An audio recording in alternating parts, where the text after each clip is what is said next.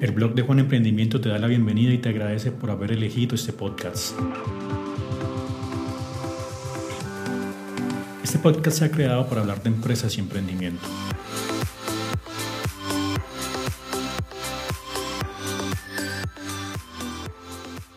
Hola, mi nombre es Juan y hoy vamos a hablar del servicio al cliente.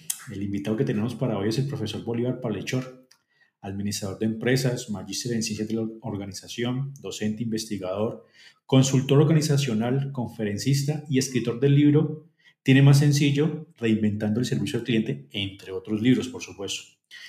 Y es precisamente sobre este libro que se va a centrar este espacio, considerando que esta obra es sobre el servicio al cliente. Esta obra, la obra del profesor Bolívar.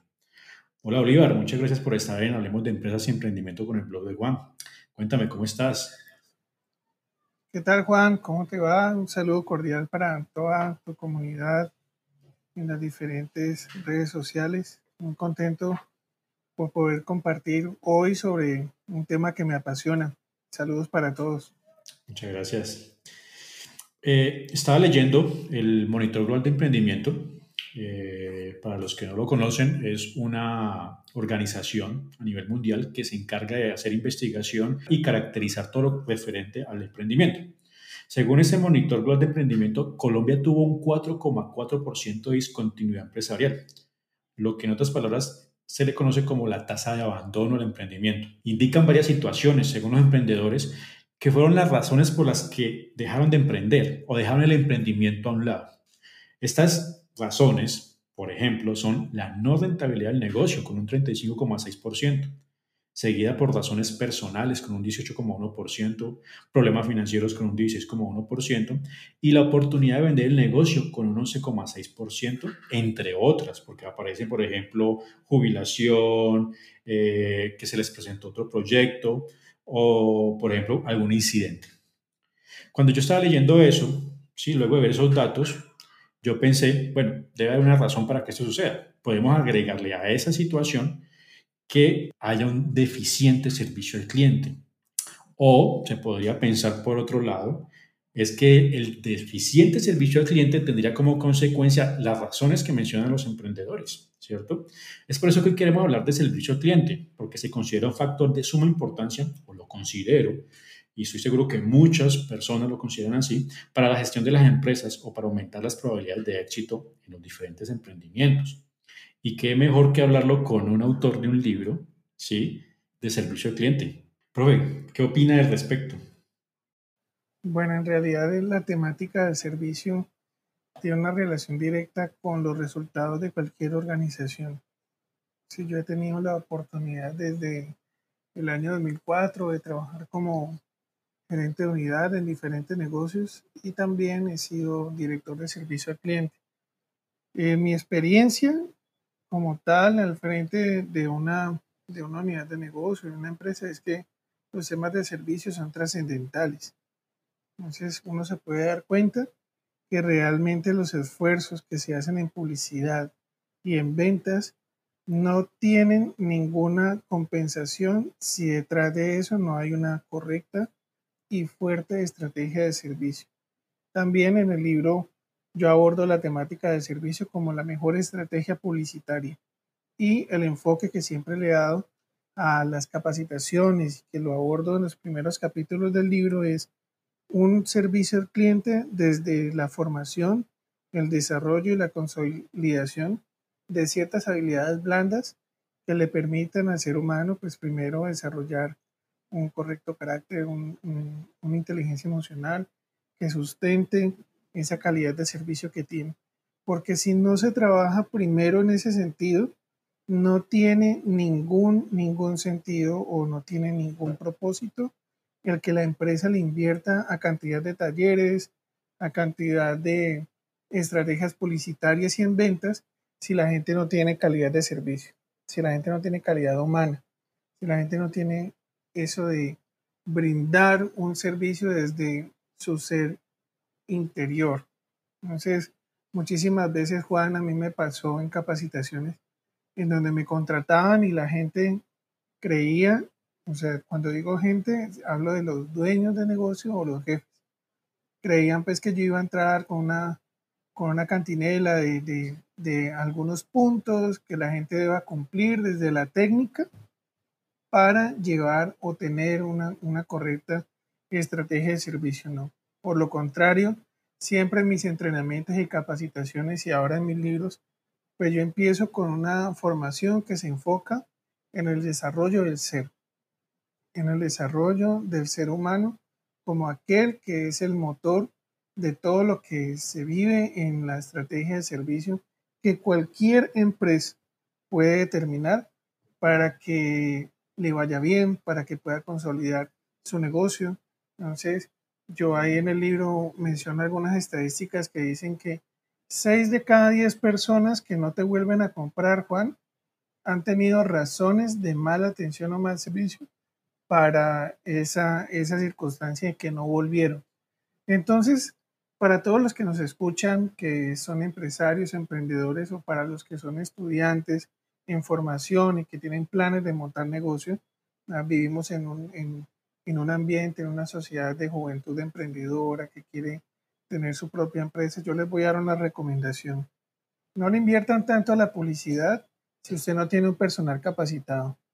Olvídese de estar pensando en contratar vendedores si usted no tiene en su organización un sentido de servicio amplio. Entonces, la mejor forma de vender, la mejor forma de darse a conocer y de multiplicar e incluso viralizarse es que podamos tener unas estrategias sólidas del servicio al cliente que estén de la mano de, esa, de ese desarrollo del ser humano como tal. Qué buen consejo, profe. Nosotros como emprendedores y como, o como empresarios, el contexto en el que estemos, también somos clientes y, y, hemos vivenciado todas estas situaciones. Eso que usted dice de no inviertan tanto en publicidad, yo lo he visto. Empresa, una empresa que conozco empezó, comenzó a invertir en publicidad y comenzó a vender demasiado, pero no estaba estructurado para poder atender la cantidad de personas y su servicio comenzó a deteriorarse. Usted lo habla en su libro que el servicio al cliente no solamente es la atención con la persona, sino el diseño hasta de la estructura del edificio, del local, de lo que usted tenga, cómo va a prestar su servicio, ¿cierto? Y esa empresa tenía esas dificultades. Precisamente por eso, que el error de ellos fue invertir en publicidad, aumentaron sus ventas y uno pensaría, genial porque aumenta sus ventas, pero no están del todo bien porque al no tener estructurado un buen diseño, un buen servicio al cliente, perdón, pues va a hacer que muchas personas tengan esa experiencia negativa. Y cuando uno tiene esa experiencia negativa no vuelve. Yo no volví con mi primer con mi primera ida yo no volví, porque no me gustó la forma como me atendía. Eso es muy cierto, muchas gracias. Pero entonces hablemos del libro. Primero, primero, el título. ¿Por qué este título? Tiene más sencillo. Reinventando el servicio al cliente. Pero ¿por qué tiene más sencillo? Es una anécdota, pues, personal, porque yo recuerdo que era un, un domingo de Copa América. Estaba jugando a la selección Colombia. Yo arrimé a un supermercado aquí en la ciudad de Santiago de Cali a comprarme una lata de cerveza, sentarme a verme el partido bien. Entonces, eh, llego yo a la caja de ese, de ese lugar y, pues Juan, no era un billete de gran remuneración. O sea, yo puedo aceptar que una empresa o alguien tenga problemas para, para tener cambio de, un billete de alta denominación, pero era un billete normal, mediano, que no generaba ningún inconveniente.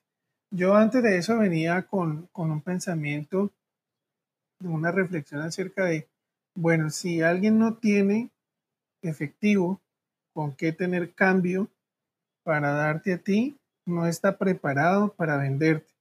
Entonces, no me insistas tanto en que te vaya a comprar si cuando yo te voy a comprar, tú me vas a imponer condiciones. Digamos que la pregunta de aquella tarde, de aquella niña con muy mala actitud, fue, señor, pero usted tiene más sencillo. Entonces yo le dije, no. Y yo estaba contento, la selección iba ganando. Entonces me dice, no, no, entonces no le puedo vender. Y hágame el favor y se hace un lado que tengo mucha fila. ¿En serio? y yo dije, no puede ser, o sea, ¿cómo me va a trasladar mi yo le dije exactamente eso. ¿Cómo me vas a trasladar el problema tuyo logístico operativo a mí que soy tu cliente? O sea, yo no me estoy llevando el producto sin tu permiso. Yo te estoy comprando. yo no me voy a mover de aquí hasta que tú no me resuelvas mi problema porque yo tengo derecho a que me lo vendas.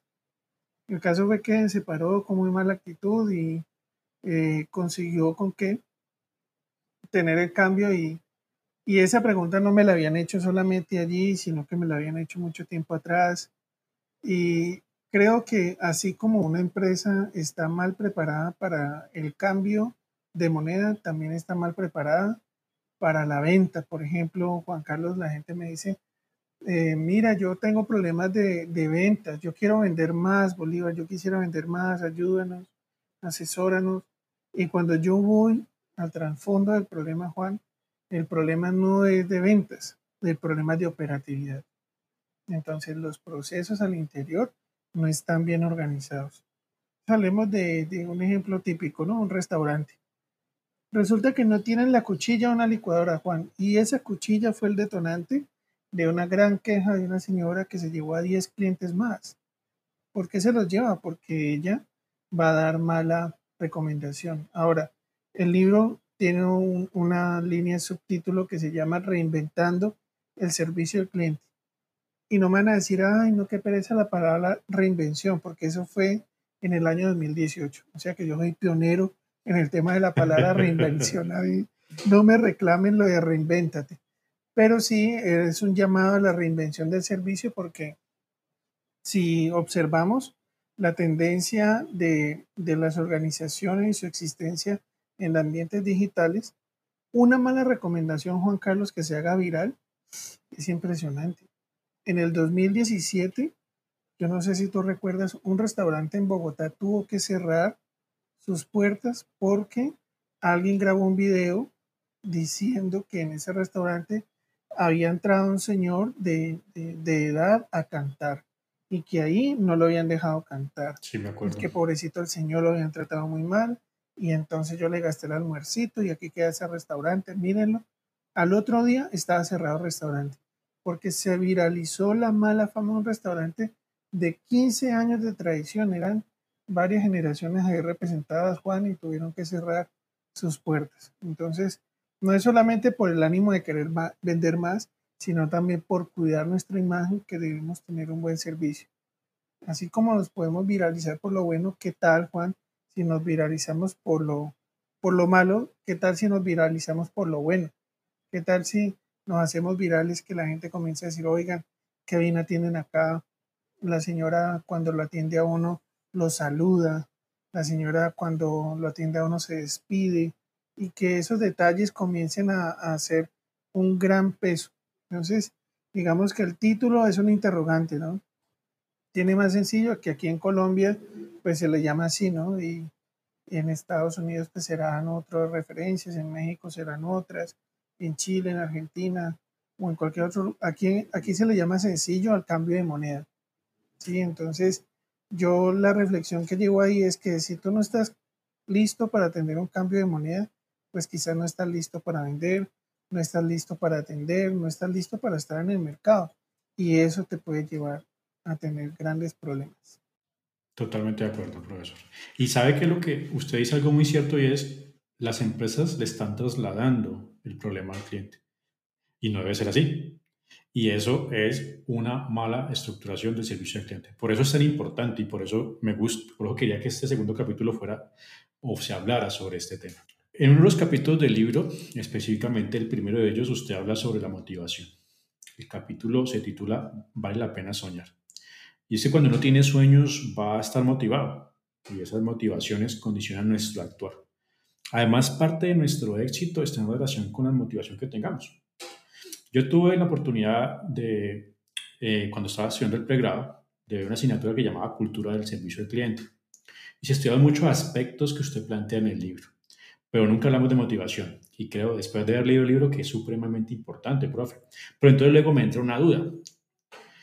Muchas personas están motivadas hasta cierto nivel. Muchas personas, sobre todo en Colombia, trabajando, están trabajando por necesidad y no precisamente porque les guste lo que hacen.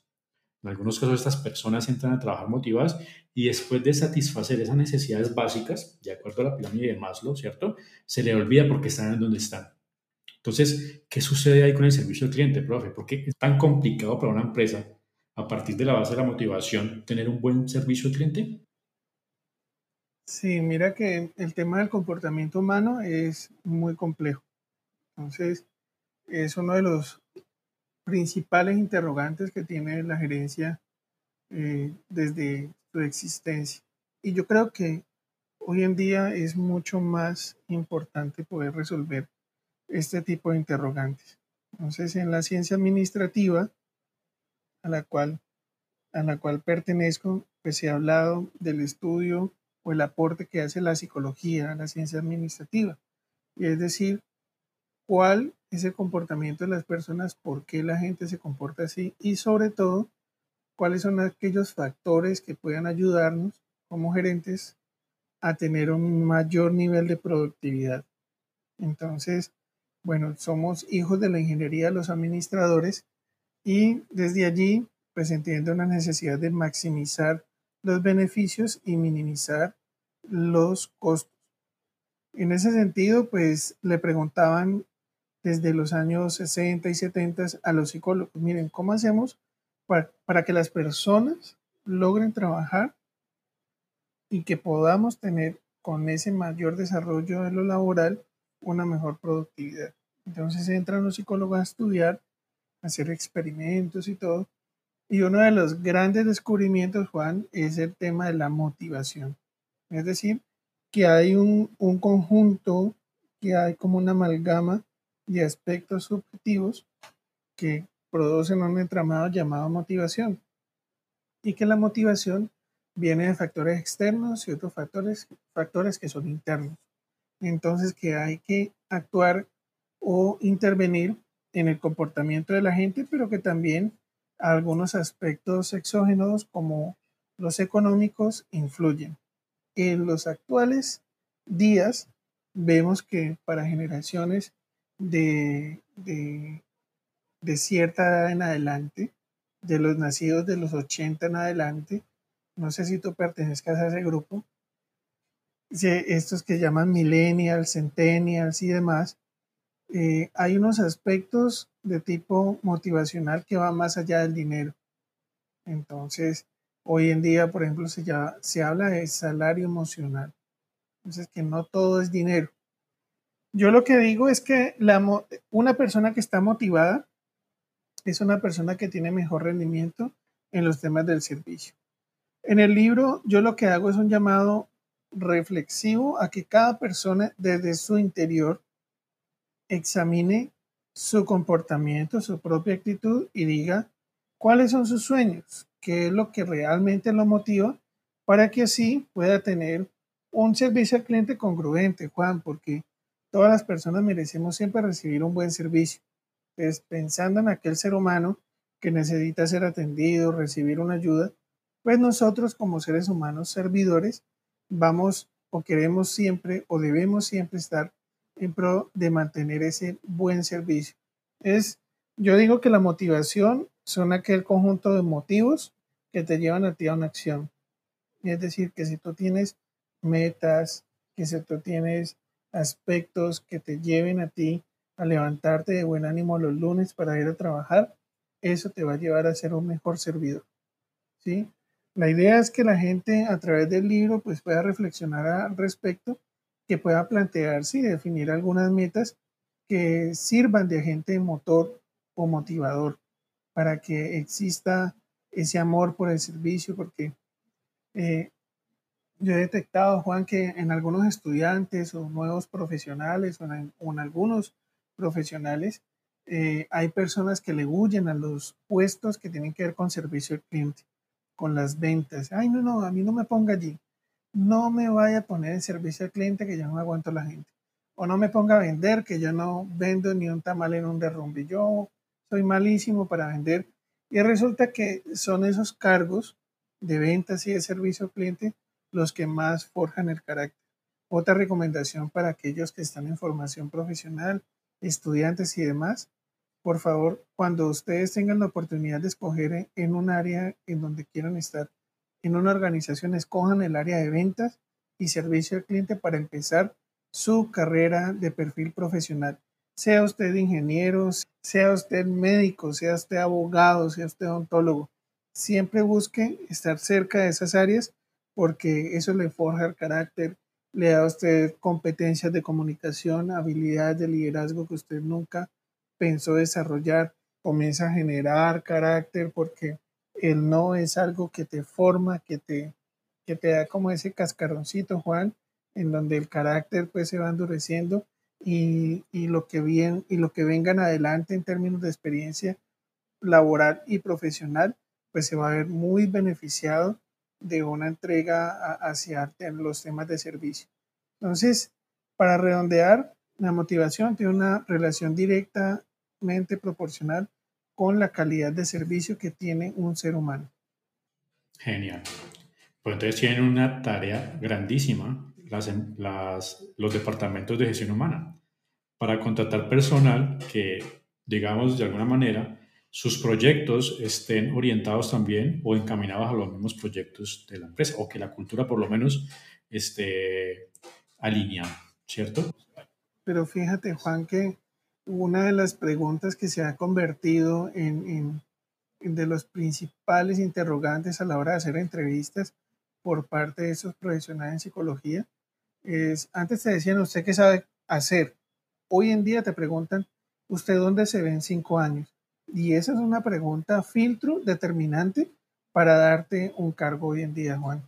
Para todos los muchachos, muchachas, estudiantes que nos oyen, mucho cuidado y mucha atención a esa pregunta. Es muy importante que tengan claro en dónde se ven en cinco años. Ese es un interrogante que se está usando bastante. Lo que tú mencionas es importante. Olvides que puedes seguirme en mis redes sociales o en mi canal de YouTube donde podrás encontrar contenido relacionado. En YouTube me puedes encontrar como el blog de Juan Emprendimiento, en Instagram como arroba blog de Juan, en Facebook como arroba blog of Juan y en LinkedIn como Juan Carlos López. Bueno, profe, explique a nuestros oyentes, por favor, ¿qué es servicio al cliente? Bueno, el servicio al cliente, pues así como yo lo hago en la clase, a mí me gusta descomponerlo y explicar primero qué es servicio y qué es un cliente. El servicio es la capacidad que tú tienes de ayudar a los demás sin esperar nada a cambio. El servicio es una competencia que te permite a ti compartir con las personas de manera desinteresada. ¿sí? Como si estuviéramos siempre en, en pro de la ayuda de los demás, ¿cierto? Y el cliente es aquella persona que está esperando esa ayuda. Entonces, si pudiéramos unir esos dos conceptos, serían que el servicio al cliente para mí es una habilidad, es una competencia que se desarrolla para poder mejorar y de establecer unas políticas de interrelación adecuadas, moderadas y correctas a fin de tener congruencia con unas metas corporativas y personales. Profe, la comunicación. A mí me gusta mucho la lectura. No sé si en algún momento hemos tenido la oportunidad de hablar. Me encanta leer. Y de los últimos libros que he leído, dos precisamente eh, han sido sobre la comunicación. Uno de ellos es Resonate de Nancy Duarte y el otro es The Presentation Secrets of Steve Jobs, que es de Carmen Galo. Ellos dos, esos, esos dos autores eh, se enfocan mucho en, en, en hablar cómo es que uno debe expresar o vender sus ideas para generar como ese engagement me ha permitido, por supuesto, con esta lectura, ver la organización desde su punto de vista. En su libro menciona que la comunicación permite generar emociones, lo cual también fue un mensaje que encontré en su libro. Y que cuando esas emociones son positivas, vamos a crear un compromiso o engagement, si utilizamos las palabras de moda. Y de esa forma hacer que nuestro mensaje llegue como se espera que llegue. También se habla de los diferentes tipos de audiencias, se habla de los kinestésicos, de los visuales y los auditivos. También lo menciona usted en su libro. También ellos mencionan qué debe hacer uno o qué herramientas utilizar para llegar a los diferentes tipos de audiencias, teniendo en cuenta a los visuales, los auditivos y los kinestésicos. Por favor, profe, cuéntenos cómo la comunicación puede mejorar el servicio al cliente. Fíjate que uno de los, de los componentes que, que he detectado que son importantes para el servicio es el trabajo en equipo. Entonces el tema de la comunicación va más hacia el servicio al cliente interno, lo que se da en términos de, cultura en la organización. Para mí es muy importante que exista una buena comunicación al interior de la organización o del equipo de trabajo, porque eso se va a ver reflejado en la atención y servicio al cliente externo. He estado también cercano a los temas de calidad, entonces por eso te hablo del, tema o el concepto de cliente externo y cliente interno. Para mí, la, una correcta comunicación de cliente interno, ¿sí? una sincronía que pueda generar ese engagement que tú llamas, ¿cierto? Ese trabajo en equipo, se va a ver reflejado en la atención del cliente externo. Cuando yo llego a un lugar y soy atendido, yo como científico de estos temas, yo siempre estoy mirando cómo está el ambiente del lugar. Entonces, yo sé que el ambiente de un lugar tiene una relación directa con el trabajo en equipo de quienes están allí y también de la influencia del líder. Yo me doy cuenta de un equipo de trabajo, quién es el líder y si ese líder está ejerciendo, siendo influyente de manera positiva o siendo influyente de manera negativa. O también puedo encontrar esos, esos ambientes en donde se ve que no hay trabajo en equipo. Si no logramos mantener una comunicación adecuada, eso se va a ver reflejado en, en que la gente va a dejar de comprarnos o que no nos va a recomendar. Para mí es importante entender que cada vez que nos comunicamos, pues claro, las emociones están a flor de piel. Y eh, desde la perspectiva del servicio al cliente, yo debo entender que tengo tres tipos de clientes también, Juan.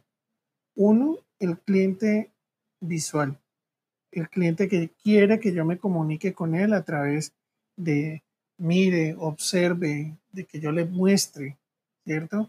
Desde mi propio lenguaje te das cuenta, Juan, en este momento que te digo, mira, observa. Si tú puedes ver, pues ahí ya estoy siendo visual contigo. ¿Cómo me doy cuenta que tú eres un cliente visual, Juan? Pues si tú llegas a mi tienda, a mi lugar de trabajo de atención, mirando y callado. El silencio y la observación son características de un cliente visual. Entonces, a ese cliente no hay necesidad de estarle hablando, por ejemplo. Sí, yo siempre he debatido que esa figura del vendedor o, o de aquel servidor que habla mucho y que con eso va a lograr, eh, digamos, eh, asombrar a las personas y hacer que la gente compre más a punta de convencimiento, eso para mí no es válido. Para mí es válido una un correcto relacionamiento. Contigo si eres auditivo, entonces me doy cuenta que tú preguntas mucho. Tú llegas preguntando, vea esto cómo es y cómo funciona. Y en el lenguaje escuchas decir, explíqueme más. Yo he escuchado que esta empresa, he oído hablar de ustedes. Ya cuando tú escuchas ese tipo de conversación o tienes al frente ese tipo de personas, tú lo que debes hacer es hablarle en el mismo lenguaje, en la misma forma de expresión y decirle, eh, buenas tardes, sí, claro.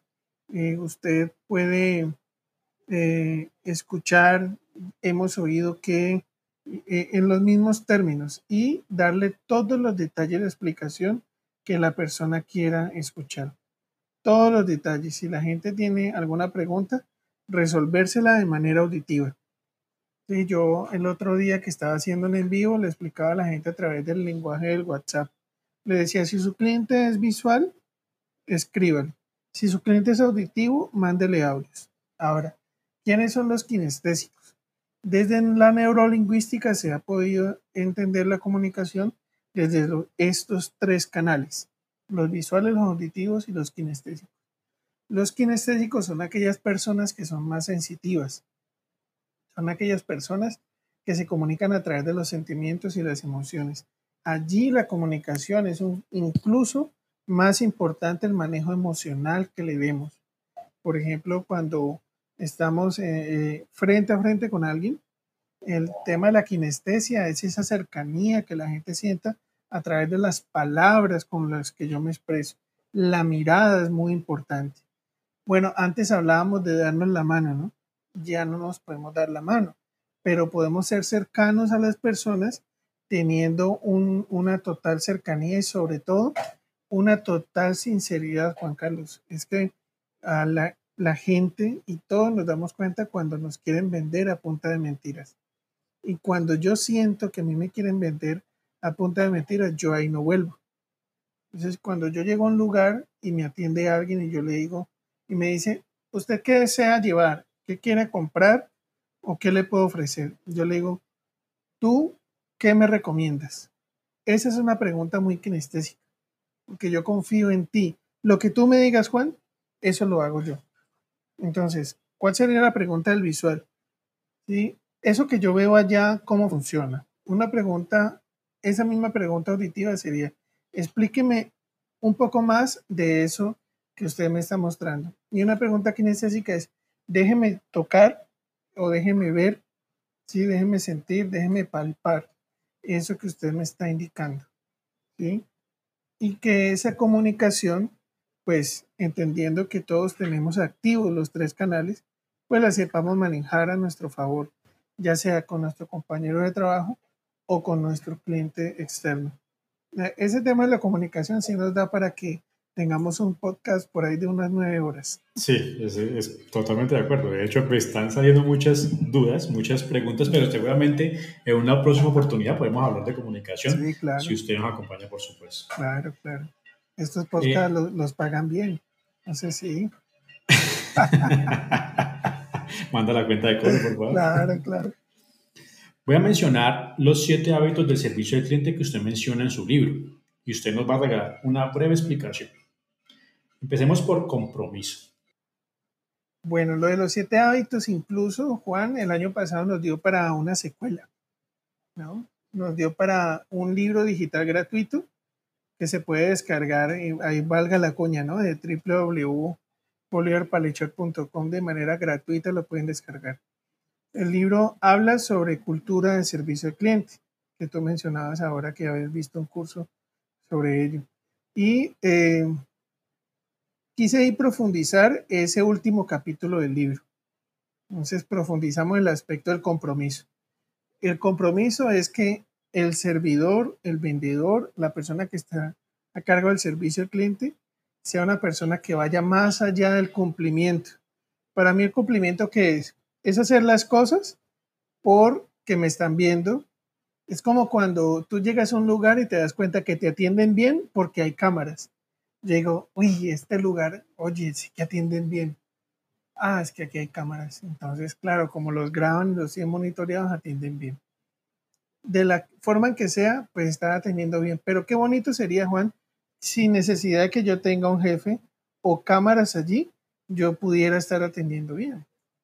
¿Sí? Entonces el compromiso es tener esa base sólida de querer yo hacer bien las cosas y que eso se vea reflejado en mi calidad de servicio. El siguiente hábito es el saludar y despedirse. Bueno, eso es como cuando a uno de pequeño le decían, vea, cepillen los dientes, lávese los dientes, vea, lávese. Yo a mi hijo de aquí de cinco años, todas las noches lávese los dientes. Y él todavía pregunta que por qué.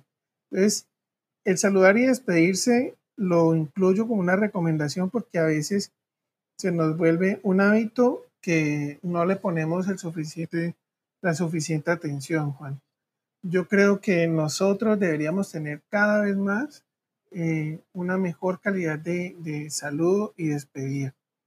Que tú mires a los ojos y que a través de tus tapabocas puedan ver brillar tus ojos diciendo buenos días, ¿cómo estás, señor Juan?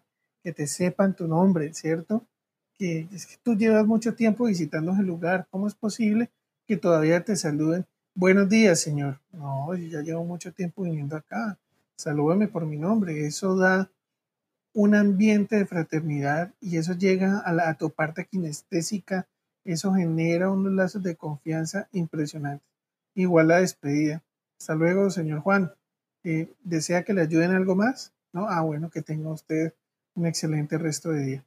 Ya sea en una conversación de WhatsApp, ya sea que usted esté frente a frente, la despedida y el saludo es, digamos que, muy importante. El siguiente hábito, profe, preguntar y escuchar.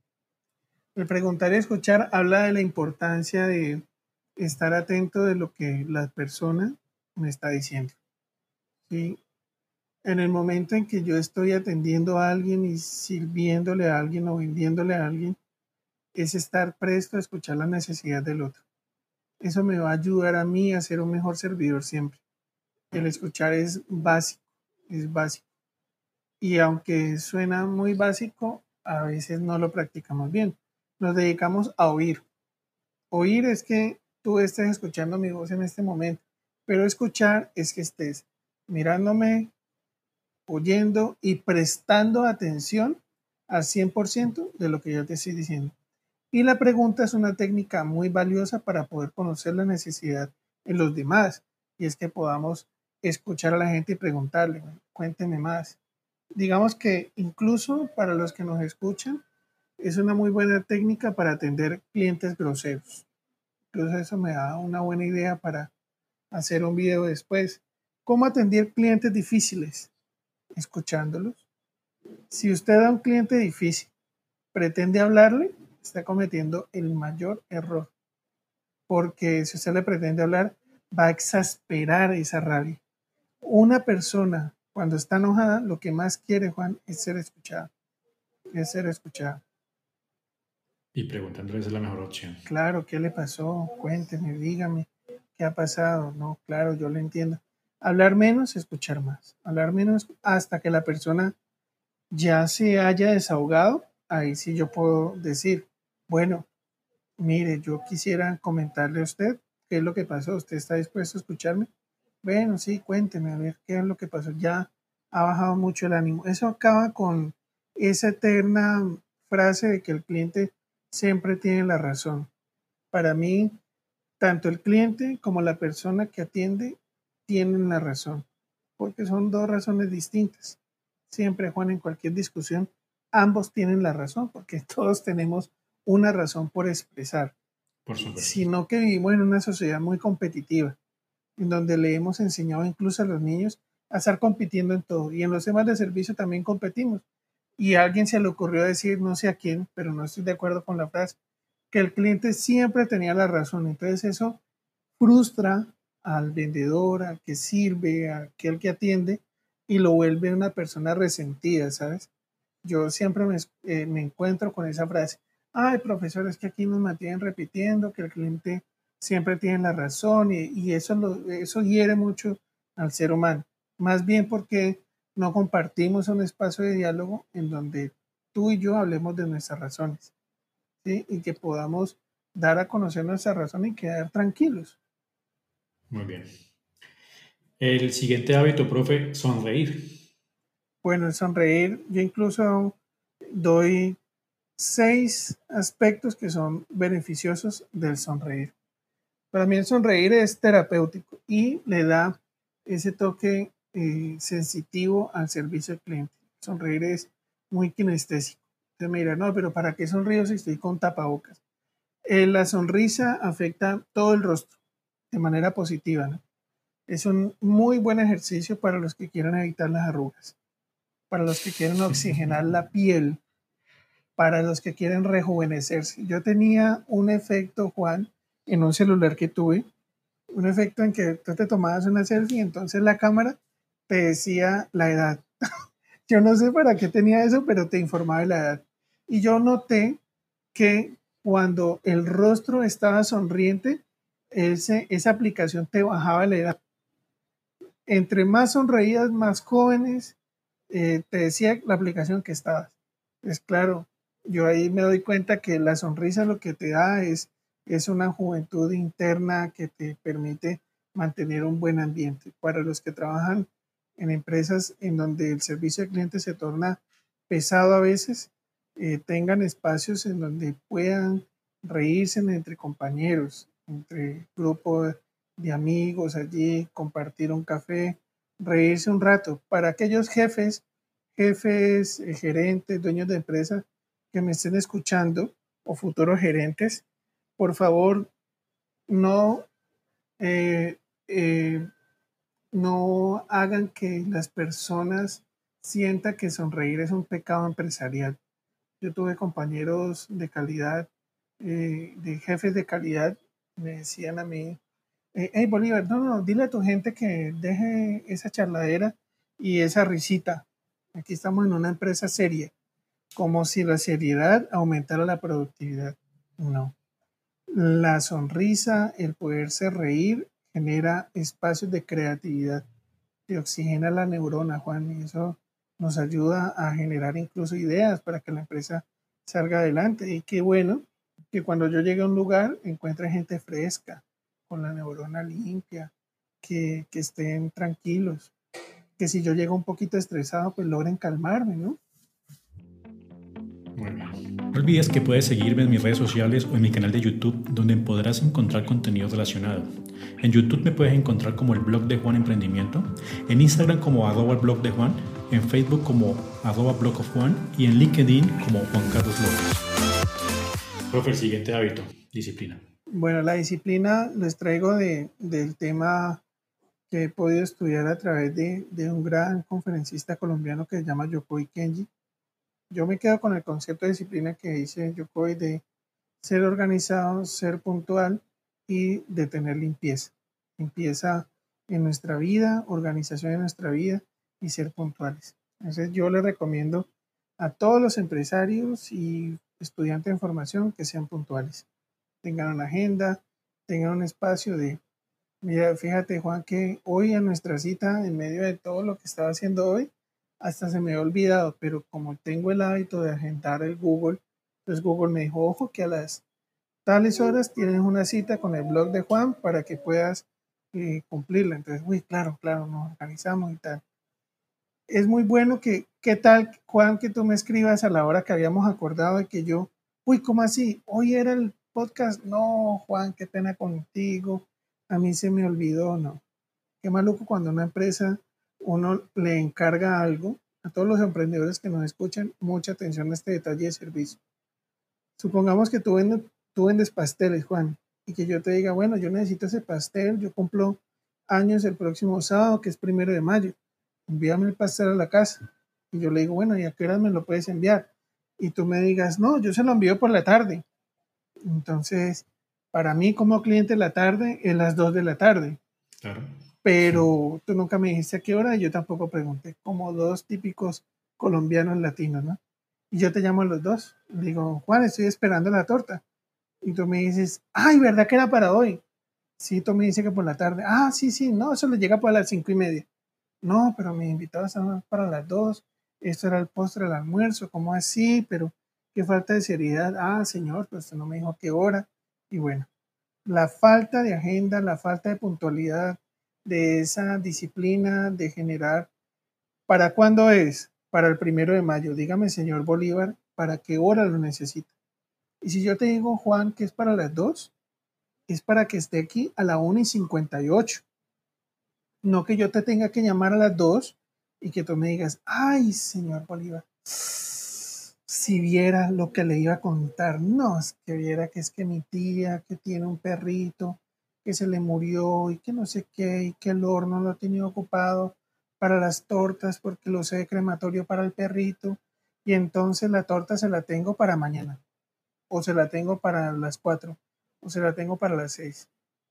Entonces, ¿para qué me haces tanta publicidad? ¿Te acuerdas de la publicidad?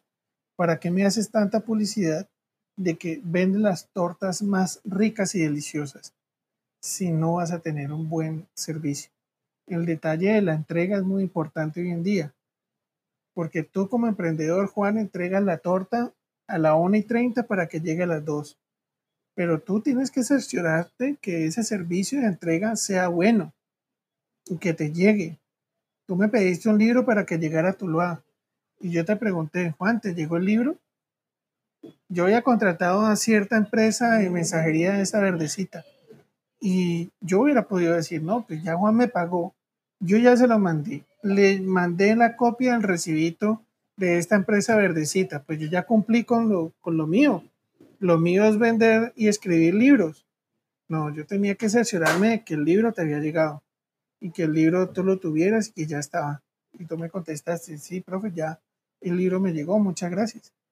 Entonces, ese es un detalle importante. Y pues tener lugares limpios, siempre de atención y mente limpia para atender. Y ser muy organizados. Creo que eso nos hace mucha falta. Yo he encontrado empresas en donde somos organizados los primeros tres meses.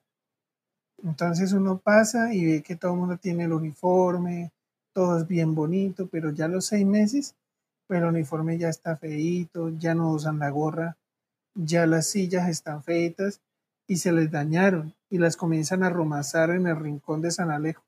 No sé cómo se dice en Pereira o en Tuluá, pero eh, en mi casa le decían el cuarto de San Alejo. Y es ese cuarto en donde se van guardando las cosas que nos sirven. Es, tendemos a acumular cosas que no nos sirven, tanto en la mente como en los espacios de trabajo. Y si eso no lo estoy utilizando, pues tengo que limpiarlo, guardarlo, desecharlo, ponerlo a rotar, venderlo por alguna plataforma y dejar que las cosas fluyan.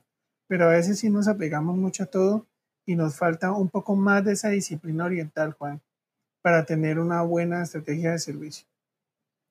Pero ¿usted sabe por qué le dicen el cuarto de San Alejo? Eso es una expresión bayuna, de hecho. ¿Por qué? ¿Por qué? Contame la historia. Eh, mi padre me decía que le dicen el, cuarto de San Alejo porque si no lo uso, ahí lo dejo. Sí, está buena la anécdota, sí. Eh, sexto hábito, profe, ofrecer soluciones. Bueno, yo creo que el año pasado vivimos una situación que nos ayudó a reflexionar sobre esto de ofrecer siempre soluciones.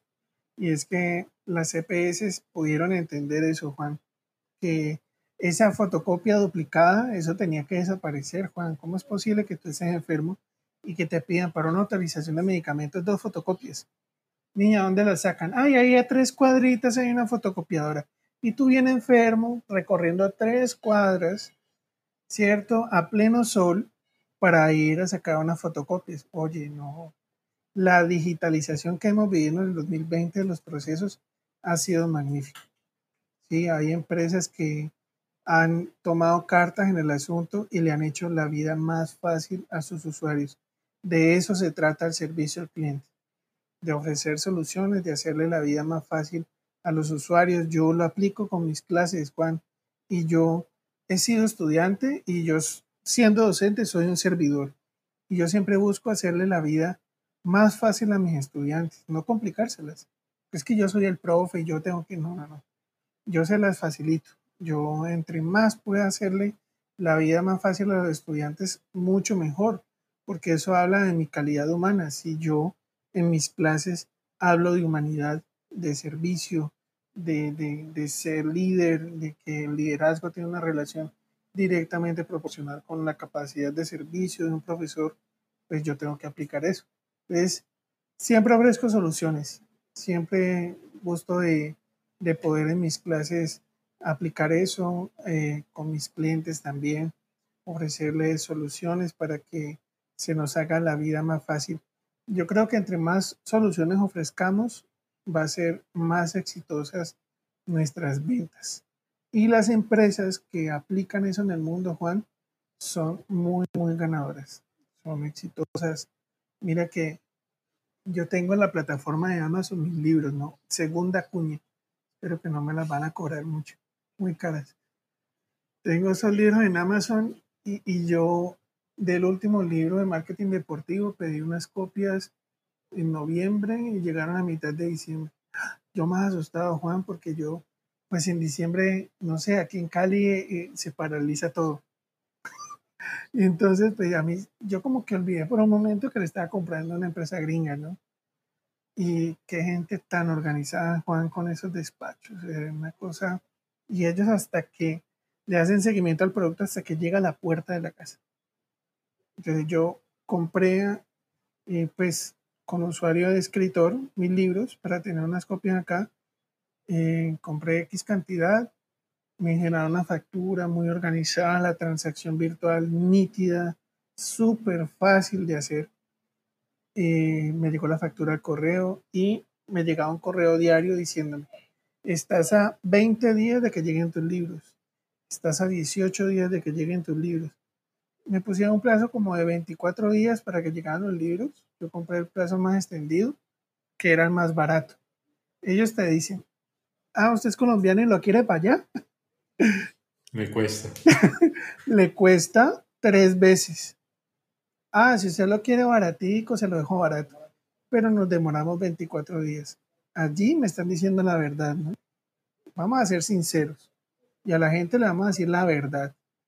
Así, señor, se demora tres horas su pedido, se demora 24 días. Ellos estimaron 24 días, se demoraron 21 días. 21 días.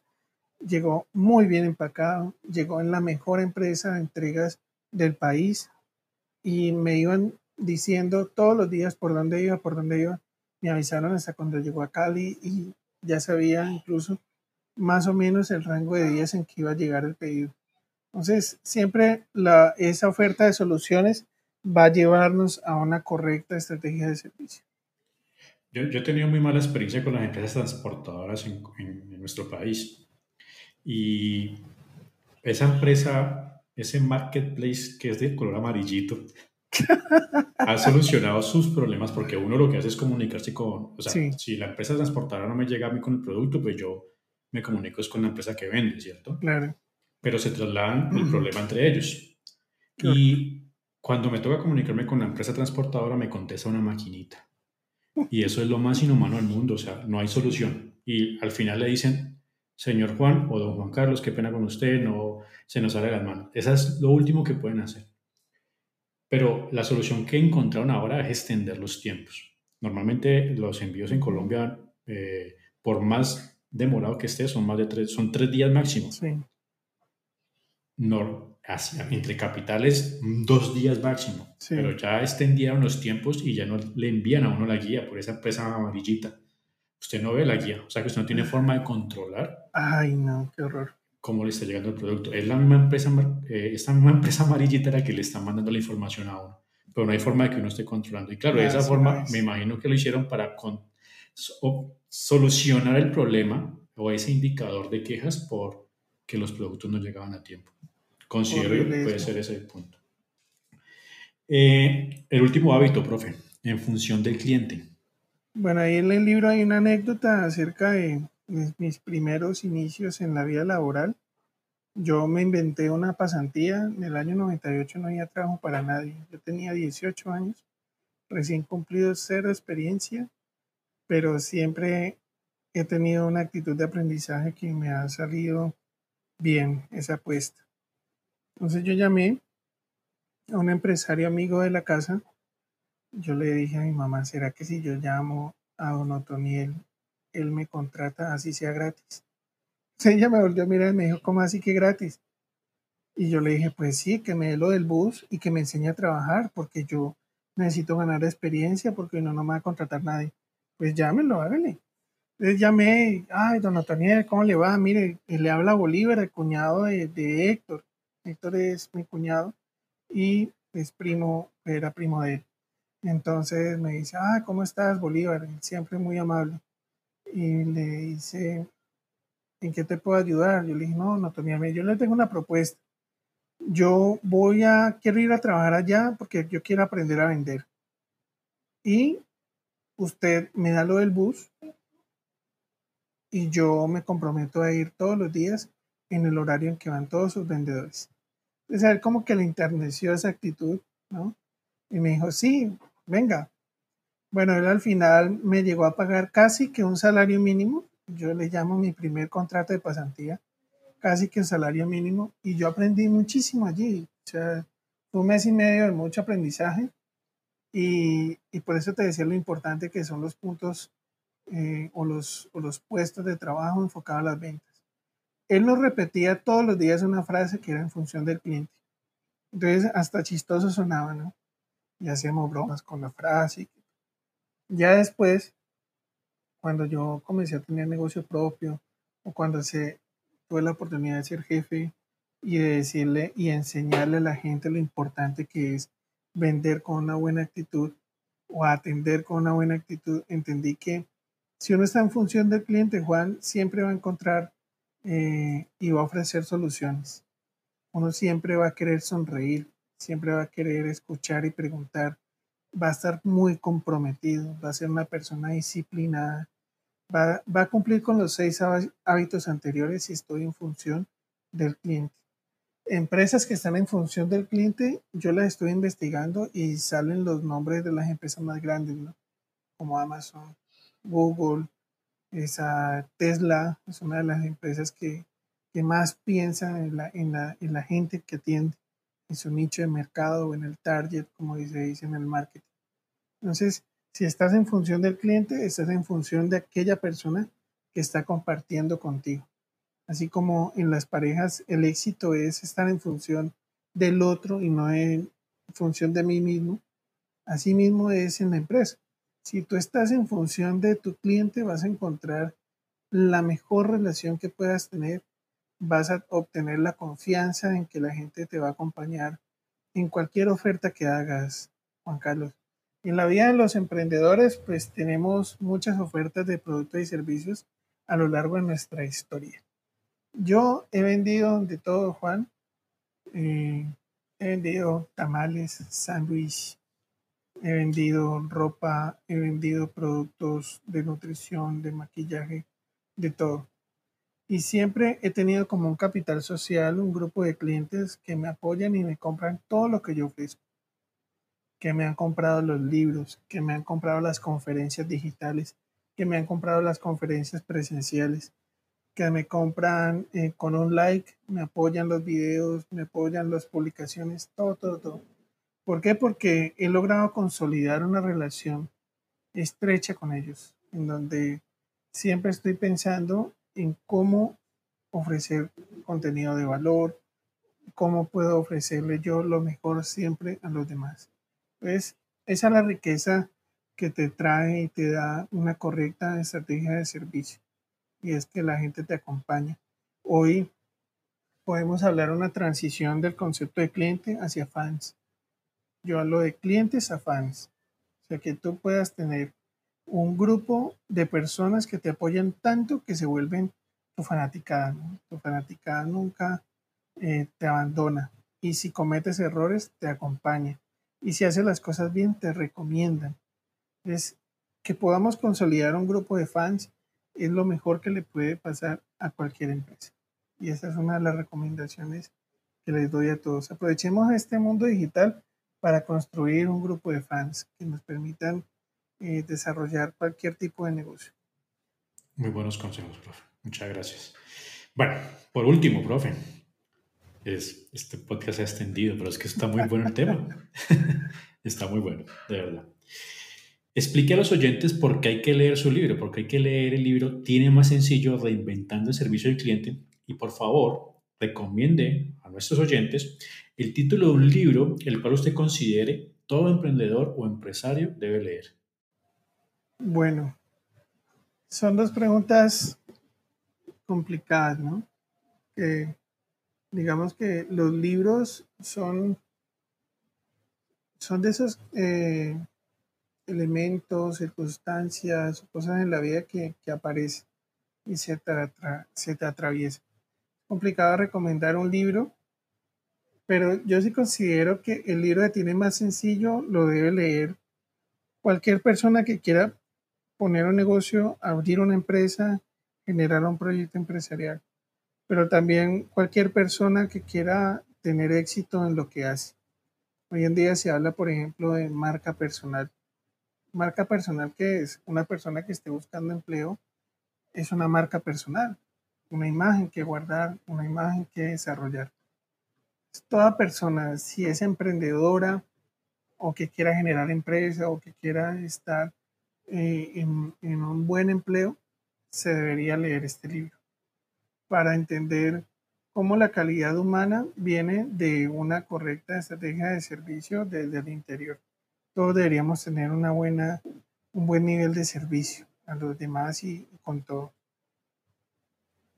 Y eh, para mí, dos libros que son básicos relacionados con el tema de mi libro y relacionados como cómo ser ganador en la vida son eh, Cómo ganar amigos de Dale Carnegie y La magia de pensar en grande.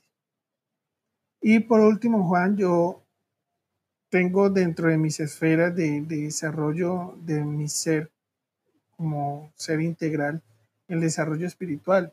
Yo dentro de los libros de la Biblia tengo los proverbios como libro de base.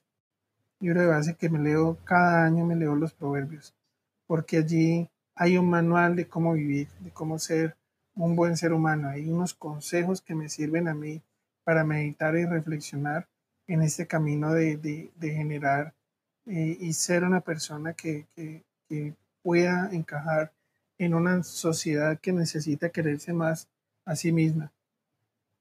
Serían como mis recomendaciones. Voy a considerarlos. Voy a leerlos, de hecho. bueno, el espacio publicitario, ¿dónde lo podemos encontrar? ¿Dónde mis oyentes pueden, eh, en qué redes lo pueden encontrar o en, en qué página web? ¿Cómo lo pueden contactar? Bueno, hablando de marca personal, yo tengo una ventaja, ¿no? Y es que mi naming es único. es Bolívar Palechor en Google. Usted va a encontrar ahí mi sitio web, www.bolivarpalechor.com. Va a encontrar mi dirección de LinkedIn, va a encontrar mi Facebook. En Facebook aparezco como arroba bolipale o arroba bolívar.consultor. En Instagram y en Twitter también estoy como arroba bolipale. Y en YouTube, igual, usted digita Bolívar Palechor y le aparece el canal. Eh, es el único Bolívar Palechor en YouTube. Entonces tengo casi, casi que registrada mi marca a nivel mundial. Genial. Eh, muy bien, profe. Bueno, profe, muchas gracias por acompañarnos. Para nosotros es un honor tenerlo, considerando su experiencia y su trayectoria. Este podcast es creado para ayudar a las personas para que sus negocios y emprendimiento mejoren y con su participación no solamente le estamos contribuyendo a ellos, sino también al desarrollo, para mejorar el desarrollo de nuestro país. Muy bien, Juan, muchísimas gracias por la invitación. Espero que se repita y que podamos seguir generando este tipo de colaboraciones que son muy importantes. Te felicito por el trabajo que estás realizando. Eh, todos los invito para que visiten el canal de YouTube de, del blog de Juan. Sube información de muchísimo, muchísimo valor todas las publicaciones que hace en Instagram, por ahí mantengo pendiente. Una excelente persona, Juan, y pues bueno, vamos a esperar que los resultados se comiencen a dar porque estamos de verdad eh, haciendo el trabajo como se debe hacer y tú estás haciéndolo de altísima calidad. Entonces, felicitaciones por ello. Muchas gracias, profe. Gracias por escuchar Hablemos de Empresas y Emprendimiento con el blog de Juan. Suscríbete y sigue nuestro contenido en Spotify, Apple Podcasts o en tu plataforma favorita. Nos vemos en un próximo episodio.